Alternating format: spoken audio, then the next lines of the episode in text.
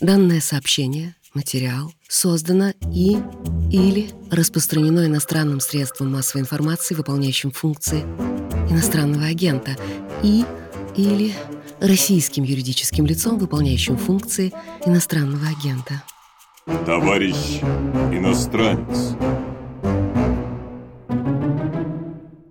Всем привет! Это подкаст «Товарищ иностранец» на Репаблик. Мы продолжаем серию выпусков с новыми российскими релакантами, так теперь называют иммигрантов. И в этот раз мы пообщаемся с россиянками, которые после 24 февраля приехали в Ереван. Ереван стал, наверное, главным местом притяжения российских релакантов, и в этом выпуске мы решили обсудить, почему же так произошло, в чем плюсы и минусы Еревана для переехавших и планируют ли они задержаться там надолго. У нас в гостях блогерка Джанет Наток и менеджер в IT-компании Оля Смирнова. Всем привет! Привет! Привет! Говорят, в Ереван чаще всего сейчас едут айтишники и почему-то музыканты. Э, так ли это, по вашему впечатлению, и как там оказались вы? Я действительно уже очень часто от, от местных слышу вопрос. Второй вопрос после того, как у тебя спрашивают имя, обычно спрашивают либо, ну что, ты тоже айтишник, или ты айтишник, или музыкант. Так что это очень похоже на правду. Хотя, может быть, Жанет меня поправит, потому что она к этим профессиям не принадлежит. Но на правду очень похоже. Айтишников здесь действительно море, по крайней мере, в том пузыре, в котором я вращаюсь. Вот. Что касается того, как мы здесь оказались, э, история началась с того, как мы 23 февраля с молодым человеком и друзьями улетели в отпуск на Шри-Ланку, и когда мы вышли из самолета, мы вышли уже ну, как бы в другой мир, можно сказать. И у нас была возможность выбрать, э, немножко понаблюдать, отсидеться и выбрать страну для релокации чуть спокойнее, чем людям, которые уезжали из России, потому что у нас со Шри-Ланки не было такого огромного роста цен на билеты. Мы, в принципе, могли себе позволить поменять билет на любую точку в мире просто. Вот, поэтому мы этим воспользовались, посидели на Шри-Ланке подольше, понаблюдали за тем, как растут в разных местах цены на жилье, куда отправляются наши друзья и вообще, что происходит в каких странах. И вот по совокупности факторов выбрали Ереван, и, в принципе, совсем об этом не жалеем. Джанета, какая у тебя была история? А, ну, вообще, почему туда поехала я? А, мы с моим молодым человеком, он вообще сам армянин, местный, он из Еревана, точнее, даже из э, пригорода, это город Абовян, это 20 минут езды, наверное, от Еревана. И мы давно хотели туда поехать, но практически за все время наших отношений мы никак не могли вырваться. А, я не знаю, почему, это вообще довольно странно, хотя мы вместе были очень давно, но вот каждый раз говорили, надо поехать, надо поехать. И, в общем-то, когда началась война, война, мы почти сразу стали думать, куда можно уехать от этой угнетающей атмосферы в Москве, которая очень давила особенно на меня, он как-то ну, более стрессоустойчивый. И вот мы решили, что, видимо, пора, и я уже не могла дождаться. По поводу цен, вот Оля сказала, что а, цены росли, это правда так, и мы даже купили билеты сначала на конец марта э, в Аэрофлот, и потом этот рейс отменили, и мы просто сидели судорожно в этих телеграм-каналах и мониторили новости про то, как какие-то авиакомпании переставали летать, вот, и в конечном счете нам, до нас дошел такой э, совет, что нужно брать не российские авиакомпании, на тот момент это было просто реально очень полезная информация, сейчас это уже как само собой разумеющееся, а тогда такой как, можно, можно не российский, хорошо, ладно, и, в общем, мы тогда узнали о существовании Fly One и э, Armenia Air Company, в общем, взяли билет э, в этой авиакомпании, Казань, конечно, все было очень дорого, но и долетели, слава богу. Вы говорите как раз ли цены на билеты, а в соцсетях и в СМИ еще писали, что вот в самом Ереване, в Армении очень сильно росли цены на жилье, что прям когда приезжали россияне, что они чуть ли эти цены не удвоились, и что даже там местных э, выселяли из-за того, что приехавшие релаканты могут платить больше. Вы ощутили на себе такой рост цен? Вот а вы снимали жилье и снимаете, как вы считаете, по адекватным расценкам? Вообще сто процентов нет. Это правда, потому что ценности сейчас, по крайней мере, на тот момент, когда я даже уезжала оттуда, уже были, ну, московские, я не знаю, европейские. Вот просто для меня сравнение работает так, что я сейчас искала себе квартиру э, в Барселоне, и там находила варианты, ну, от тысячи евро в месяц, и это практически то же самое, что мы платили в Ереване. Э, ну, типа квартиры, которые стоили максимум 400 долларов э, в месяц раньше, по рассказам моего моего молодого человека, потому что я до этого там не была, не знаю, какая была обстановка, но все местные говорят, что это было максимум 400, ну прям край, не знаю, 500 долларов, вот, сейчас они стоят э, по тысячу и больше. И истории про то, что арендодатели выселяли давних жильцов, я тоже слышала от местных ребят, но это, конечно, если честно, Но это можно понять, потому что они, не, они хотели получать больше денег.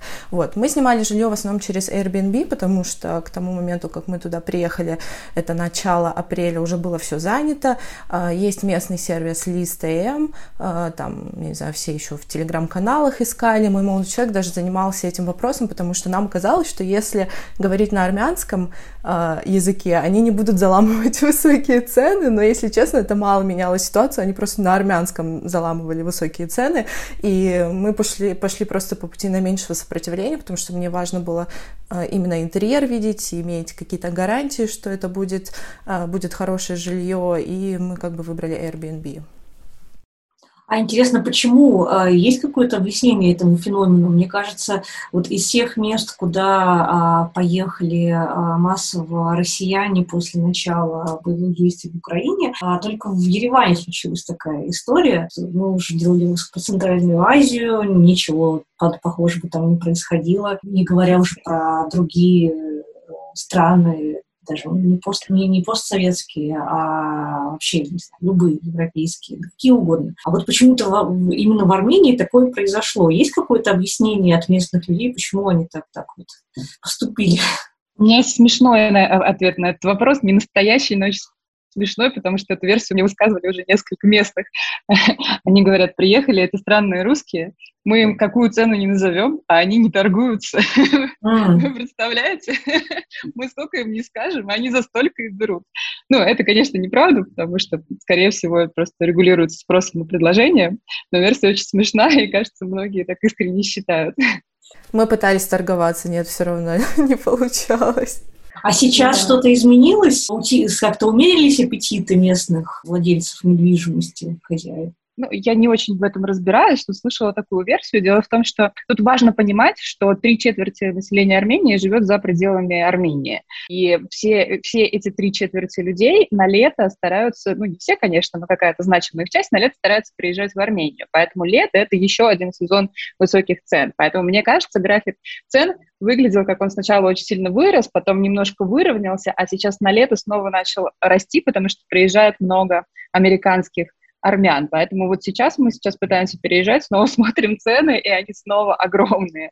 Хотя, кажется, был период, когда они были поменьше чтобы закончить, может быть, с этой темой недвижимости, а жизнь в Армении, она ограничена Ереваном, нельзя куда-то выехать. Э, если ты работаешь на удаленке, как айтишник или музыкант-электронщик, какая разница тебе, где сидеть? Может быть, где-нибудь на Силване. Наоборот, можно снять какое-нибудь чудесное жилье с видом на озеро и за, на, на, на докризисных условиях. Ну, мой молодой человек, например, очень удивился, когда сказал мне, что, э, оказывается, в его родном городе, в Абовяне, тоже говорит русские, там есть, представляешь, там от роду их не было, а он поехал просто к своим бабушке с дедушкой, он говорит, и там они есть. Ну, наверное, да, в целом э, так люди и поступают, кто-то в Гюмри ездит, кто-то Гарнигегард, и как бы, э, на самом деле это правильный метод, если ты хочешь действительно какую-то какую цену пониже, потому что в Ереване, естественно, все очень дорого, а, то это самое, самое лучшее, конечно, смотреть и на другие города, тем более, что они сейчас, я слышала, развиваются в Гюмри, вообще там какие-то фестивали вовсю делают, и тоже стараются привлекать туда население, туристов, и, э, ну, как культурная столица они ее называют. В целом у вас какое впечатление о стране? Что такое Армения сейчас, особенно по сравнению с Барселоной? Или Москвой. Вот, кстати, интересно, я как раз Армению, Ереван первое время, когда приехала с Барселоны и сравнивала. Многие смеются над этим мнением, но мне почему-то вот центр Еревана очень Барселону напоминал по вайбу, потому как выглядят дома, потому как стоят маленькие кафе с маленькими столиками, а армяне сидят за ними и неспешно пьют кофе. Вот этот вот какой-то дух Барселоны очень похожий.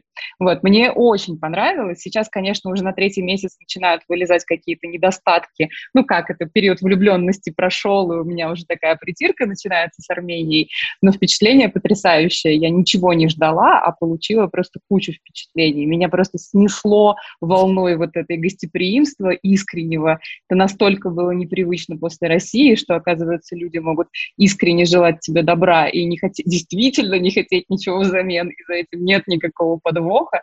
Нас окутали такой заботой, и все это на фоне фруктов, овощей, прекрасных видов, красивой страны и замечательного города, что у меня, конечно, впечатление зашкаливающе хорошее. Да, что насчет меня, я просто вот э, действительно хотела бы даже с чистого листа испытать вот это кавказское гостеприимство, потому что тут, если честно, у меня был небольшой опыт, потому что я сама с Кавказа, северного, правда, и, ну, в целом, южная атмосфера и атмосфера маленького города и свежие овощи, когда они не пластиковые, я это все помню со времен школы, вот, и э, в этом смысле я как будто бы была готова к тому, что там ожидать, но все равно, если честно, я не знаю, возможно, на 10 лет в Москве меня просто ну, отбили память, и я забыла, каково это, как, как может быть хорошо и комфортно жить в городе, но я была в таком дичайшем восторге от Еревана и уезжала, скрипя сердце, просто я так не хотела уезжать из этого города, я всем об этом рассказывала и всегда ну, говорила о том, что ну, я много где побывала, причем не в качестве туриста, я пожила в разных странах и в Европе и так далее, но вот это какое-то уникальное просто соединение Европы и Кавказа,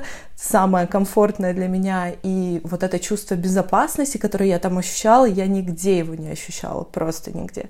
И когда мы возвращались туда, мой парень, он тоже как бы, он всегда мне говорил, что, ну, в Ереване, в Армении долго делать нечего, как бы, я всегда здесь начинаю скучать, типа, через неделю, через две, вот увидишь, мы тоже заскучаем.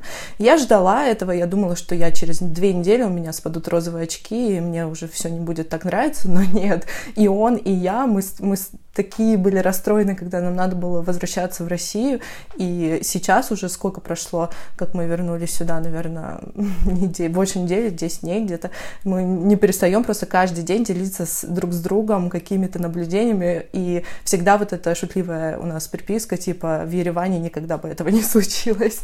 Почему же вы решили уехать и, может быть, планируете вернуться?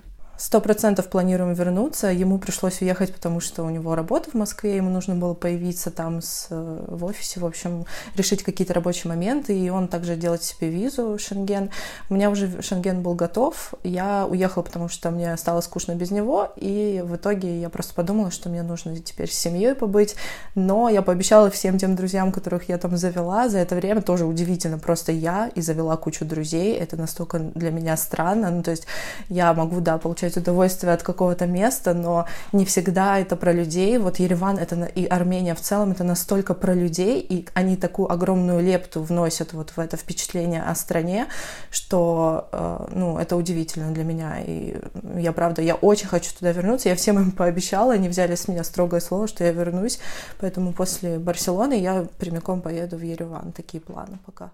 Товарищ иностранец. У меня будет политический вопрос, вопрос, связанный с политикой. Армения считается близкой к России страной, ну, достаточно союзнической, и там находится российская военная база. На днях было сообщение о задержании российских оппозиционеров в Ереване. А с другой стороны, еще в Армении свежи события, ну, свежие воспоминания, да, о событиях вокруг Нагорного Карабаха и в отношениях с соседним Азербайджаном тоже, ну, все очень сложно. Насколько вы чувствуете себя безопасности на фоне вот этого всего? Чувствуете, чувствовали там себя в безопасности? Участвовали, может быть, в каких-то протестных акциях? И, ну, вообще, как, на ваш взгляд, э, по вашим ощущениям, отличается политическая жизнь, общественно-политическая жизнь в России и в Армении? Хочется начать отвечать на этот вопрос с конца своего последнего вопроса про различия в политической жизни между Арменией и Россией, потому что вот это как раз ощущается очень явно на контрасте, потому что здесь, ну, я всегда смеюсь, так, э, сквозь слезы, когда из России меня с беспокойством спрашивают, как же вы там, у вас же там протесты, вы там осторожнее, вас, вам не страшно, потому что как раз нет, наоборот, это потрясающее чувство. Да, здесь, ну, здесь какие-то серьезные политические проблемы есть, э, многолюдные протесты, причем там с требованиями а, отставки правительства действующего, это все там тоже на фоне истории с Карабахом и Арцахом. Мне трудно это комментировать, вообще трудно комментировать политику чужой страны, я не буду пытаться. Вот, я просто хочу сказать про обстановку. Эти протесты воспринимаются и проходят совершенно не так, как в России. В России. Ну, во-первых, они есть. Начнем с этого. Ну, их можно. Это давно забытое чувство, когда можно видеть, проходить мимо протеста или участвовать в нем и не бояться, и не видеть автозаков. Здесь э, ребята, здесь полиция сопровождает протестующих, чтобы ничего плохого с ними не случилось. Здесь идет огромная колонна людей, а рядом с ними идет полиция, и никаких автозаков, никаких дубинок, ничего. Поэтому это как раз атмосфера, на которую очень приятно смотреть. Ты чувствуешь себя ну, в демократической стране. Это очень круто. Это правда. Я просто присоединяюсь ко всему сказанному, потому что наблюдать эти протесты это как будто бы что-то э, граничащее с просто городским праздником, и ты идешь не понимаешь, это все-таки протест, это митинг, это какая, у них какая-то проблема, или все-таки э, это просто мероприятие такое местное.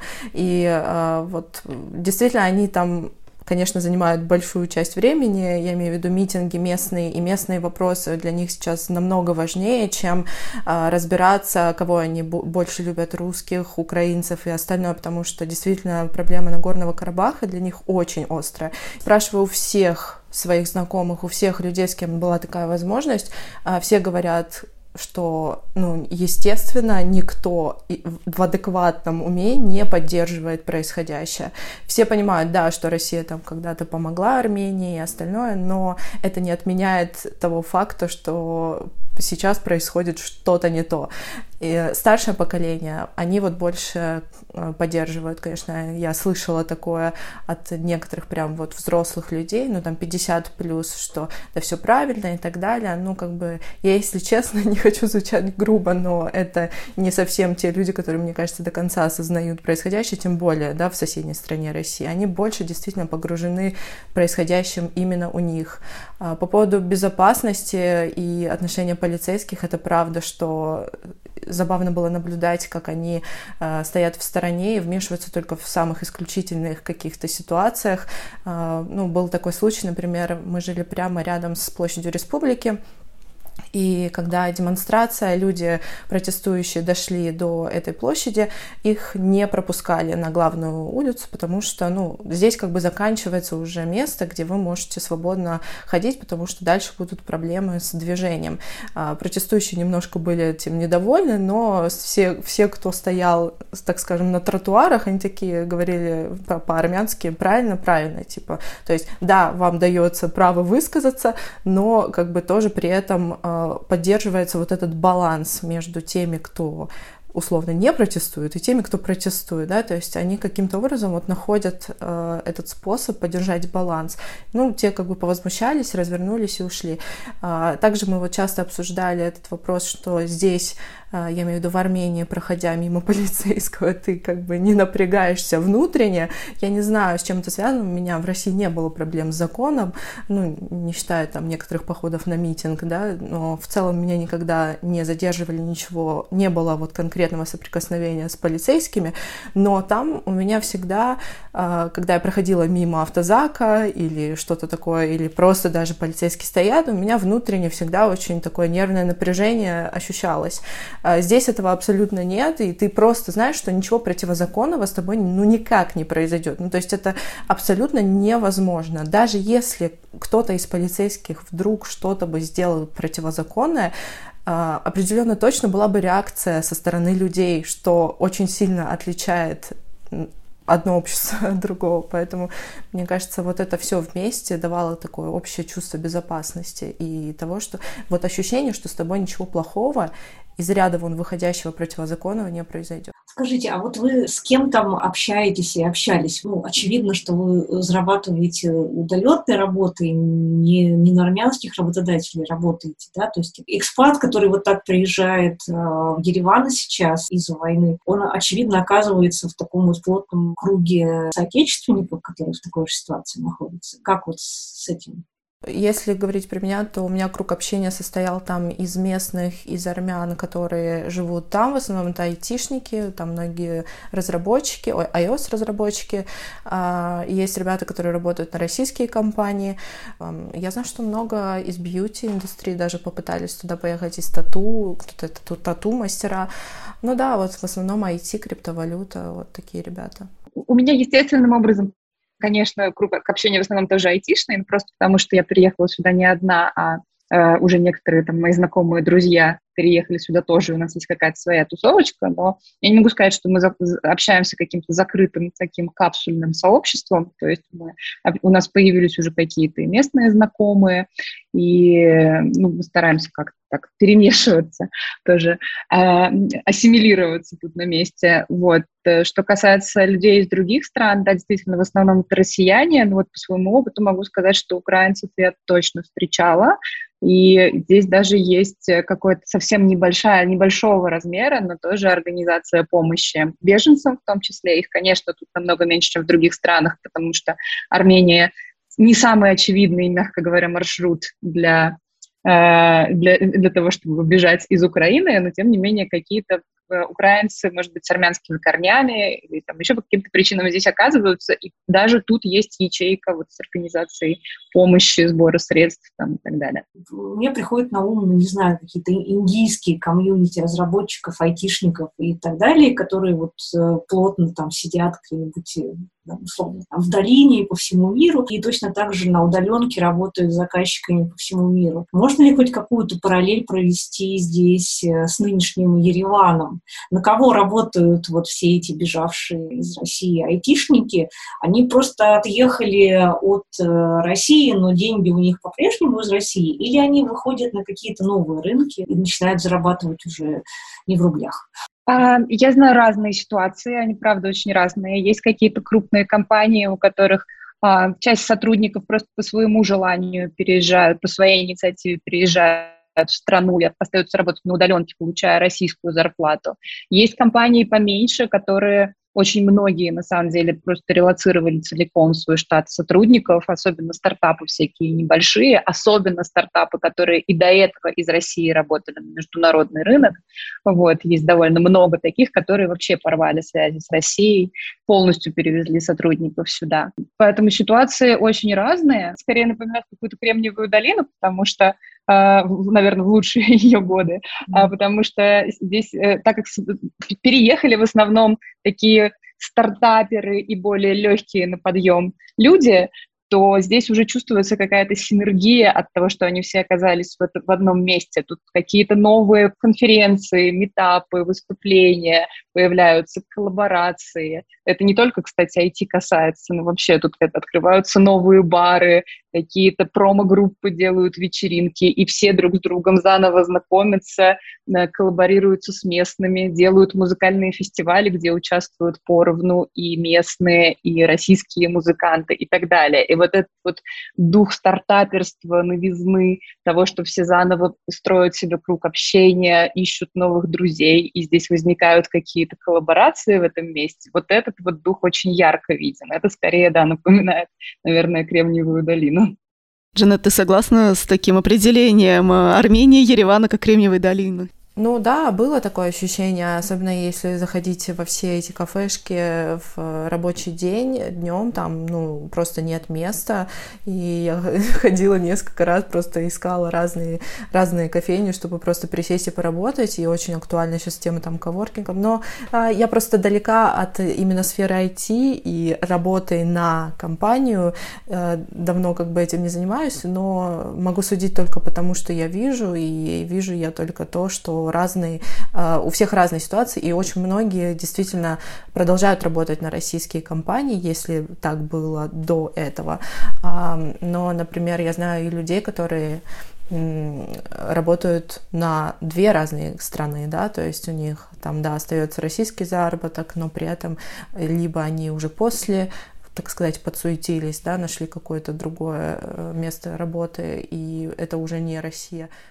Оля тут упомянула про то, что начали проявляться минусы э, после там, на, на третий месяц жизни э, в Ереване. Многим новым иммигрантам из России в бывших советских республиках не хватает привычных э, технологий, финтека, я не знаю, всяких шеринговых сервисов. Вот как в Армении с этим обстоят дела по опыту вашему? Вы наверняка счета открывали банковские там. Насколько это похоже, не похоже на Россию, хуже, лучше. Ну, в общем, поделитесь опытом, пожалуйста. По поводу открытия счетов, это, конечно, кошмар, если честно, при всем моем уважении и любви к Армении и Ламаджо, но э, мы просто ходили в разные банки. Я не знаю, как дела обстоят в других банках, но конкретно я работала э, над тем, чтобы открыть себе счет в единственном банке, который на тот момент открывал счета россиянам, это Арчин банк.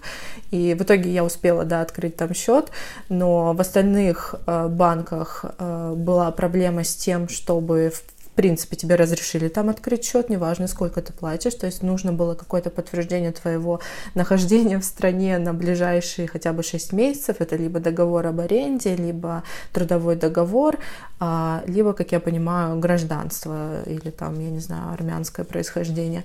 Вот. А, это было сложно, и они заламывали цены, опять же, на открытие счетов, то есть то, что столько не стоило открыть обычную карту или годовое обслуживание, действительно цены выросли. Я, если честно, очень плохо в этом во всем разбираюсь, но мне непонятно, почему банки не воспользовались этой ситуацией наоборот, как способом привлечения новых клиентов. Это действительно была очень такая э, потребность у многих открыть счет себе, но не у всех получалось. Очень-очень отстает мобильный банкинг.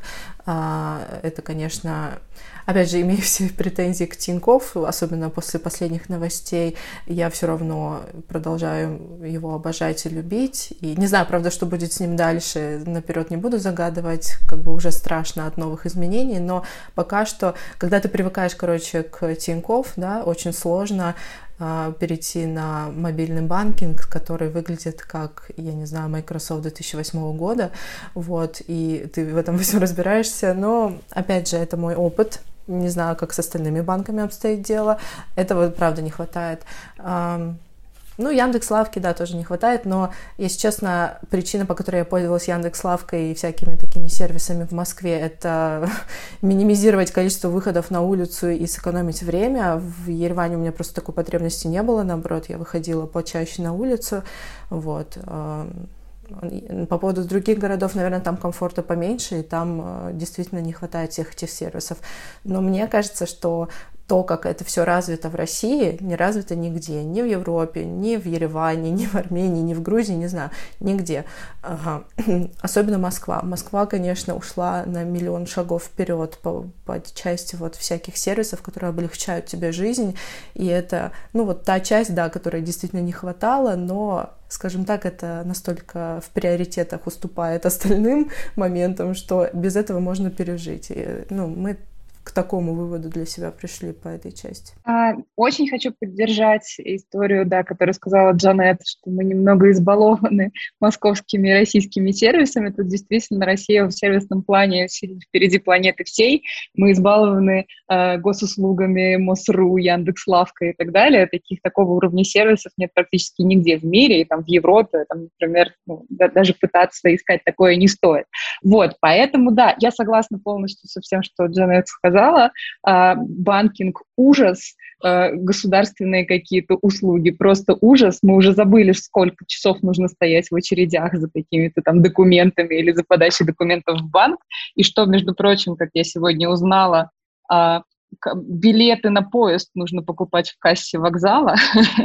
Мы сегодня ездили на вокзал за билетами в Тбилиси. Ну, в общем, все это действительно, это Россия там минус 10-15 лет. Но давайте я побуду немножечко адвокатом просто, хотя со всеми этими минусами согласна, просто чтобы немножко уравновесить, расскажу про хорошую часть сервисов.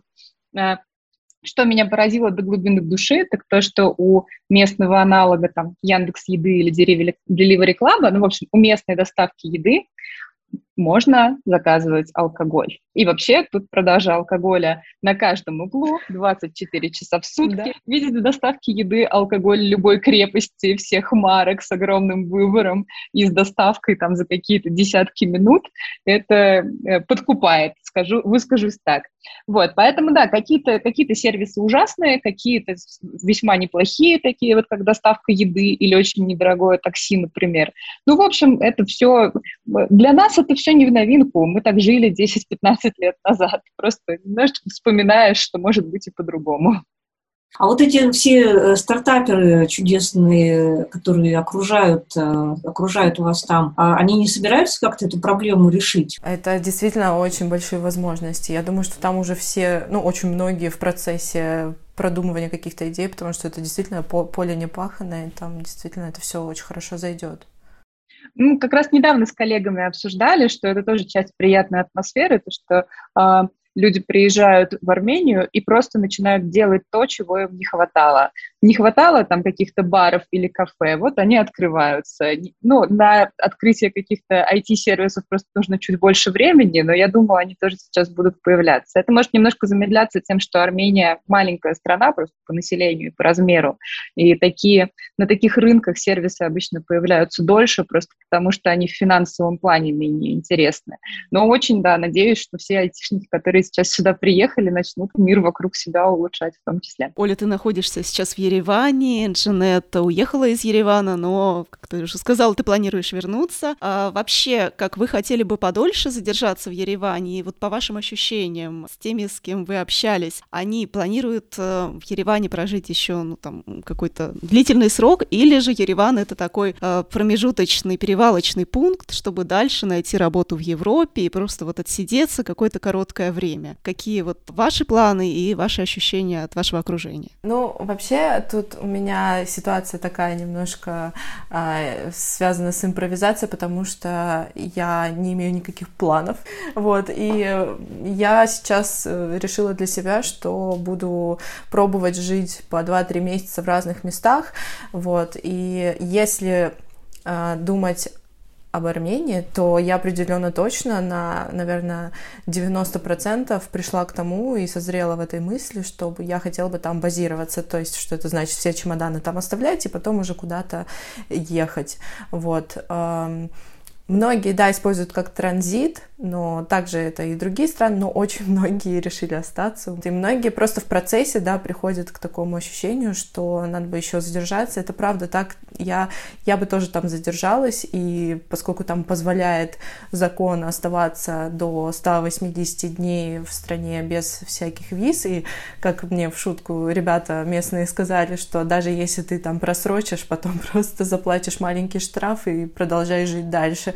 Ну, у них, да, в этом смысле немножко не так все строго. Вот, поэтому, ну, я бы определенно точно там захотела пожить. Я вот планирую в сентябре вернуться, да. Давайте скажу за себя. Э, ну, во-первых, наблюдение такое. Горизонт планирования у всех людей, включая меня, у всех окружающих меня людей, сократился, ну, максимум до полугода. То есть на вопрос, где вы собираетесь жить через год, люди разучились отвечать в принципе. Я уже не знаю таких людей, которые способны на этот вопрос сейчас ответить. Слишком много сейчас в жизни поменялось, слишком мы не умеем еще со всем этим справляться. Вот, поэтому я в том числе не умею отвечать на вопрос, где я буду жить через год, но вот на какой-то такой более короткий срок – да, мне, мне хотелось бы в Армении задержаться. То есть вот в горизонте, наверное, несколько месяцев или полгода я лично пожить точно планирую.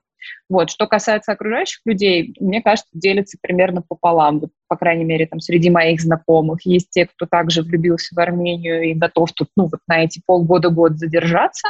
И вот есть те, кто, как вы сами сказали, рассматривает это просто как перевалочный пункт, как хаб, и уже двигает куда-то дальше в Европу. Ну, наверное, 50 на 50. Я слышала, что некоторые жалуются на консерватизм армян, что вот а, особенно, ну, может быть, да, после там Москвы, Питера, что чувствуется, что это такая очень традиционная страна, а, ну, консервативная очень. А, вот у вас были какие-то такие инциденты, вам это, ну, немножко мешало, может быть, или нет?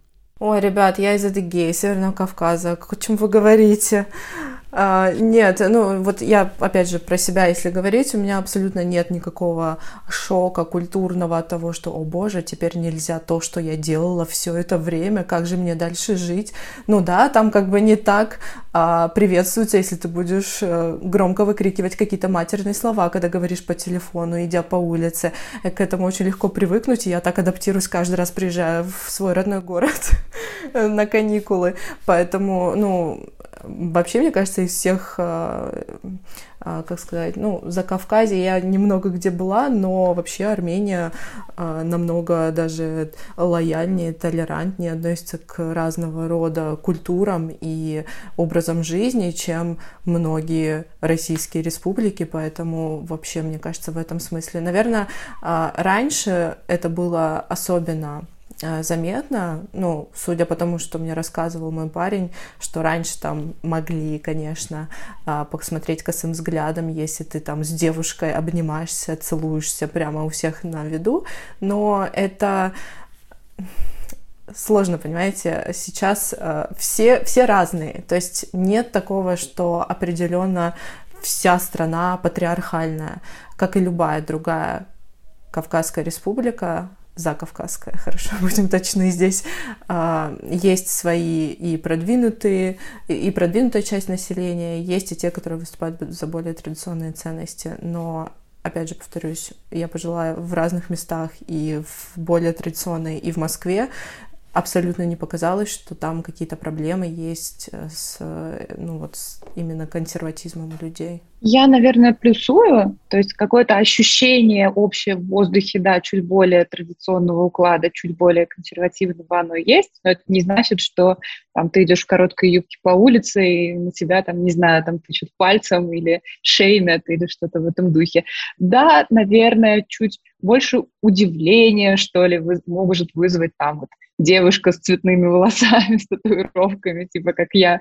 Вот, может быть, чуть больше просто смотреть мне вслед будут, но даже не осуждающие, а скорее с таким удивлением и интересом. Вот. Но какого-то, да, какого-то жесткого шейминга, э, объяснения, что мы живем неправильно или чего-то в этом духе, я такого не встречала. Я хотела уточнить э, напоследок, ну, может быть, просто что, что, что вы знаете или слышали от товарищей вокруг, товарищей иностранцев, Насколько охотно посольство европейских стран, американское посольство дает визы россиянам, которые приехали, вот как вы, временно побыть в Ереване, визы в свои страны? Нет ли тут какой-то проблемы? То есть э, наверняка же многие поехали в Ереван, потому что у них не было никаких других виз, но дальше что это вопрос, а куда двигаться дальше. Вот э, чисто на бытовом уровне как это устроено в Армении? Слышала слухи про очень длинные очереди на запись в посольство на получение виз, просто из-за объема людей, что сейчас это практически нереально получить какую-либо визу в местном посольстве, потому что запись там на несколько месяцев вперед. Но это слухи сама лично не сталкивалась. Ну, у меня был опыт э, сейчас записи на собеседование на получение американской визы. В итоге я записалась через э, Хорватию, потому что в Армении действительно очень длинная очередь, там больше года, по-моему.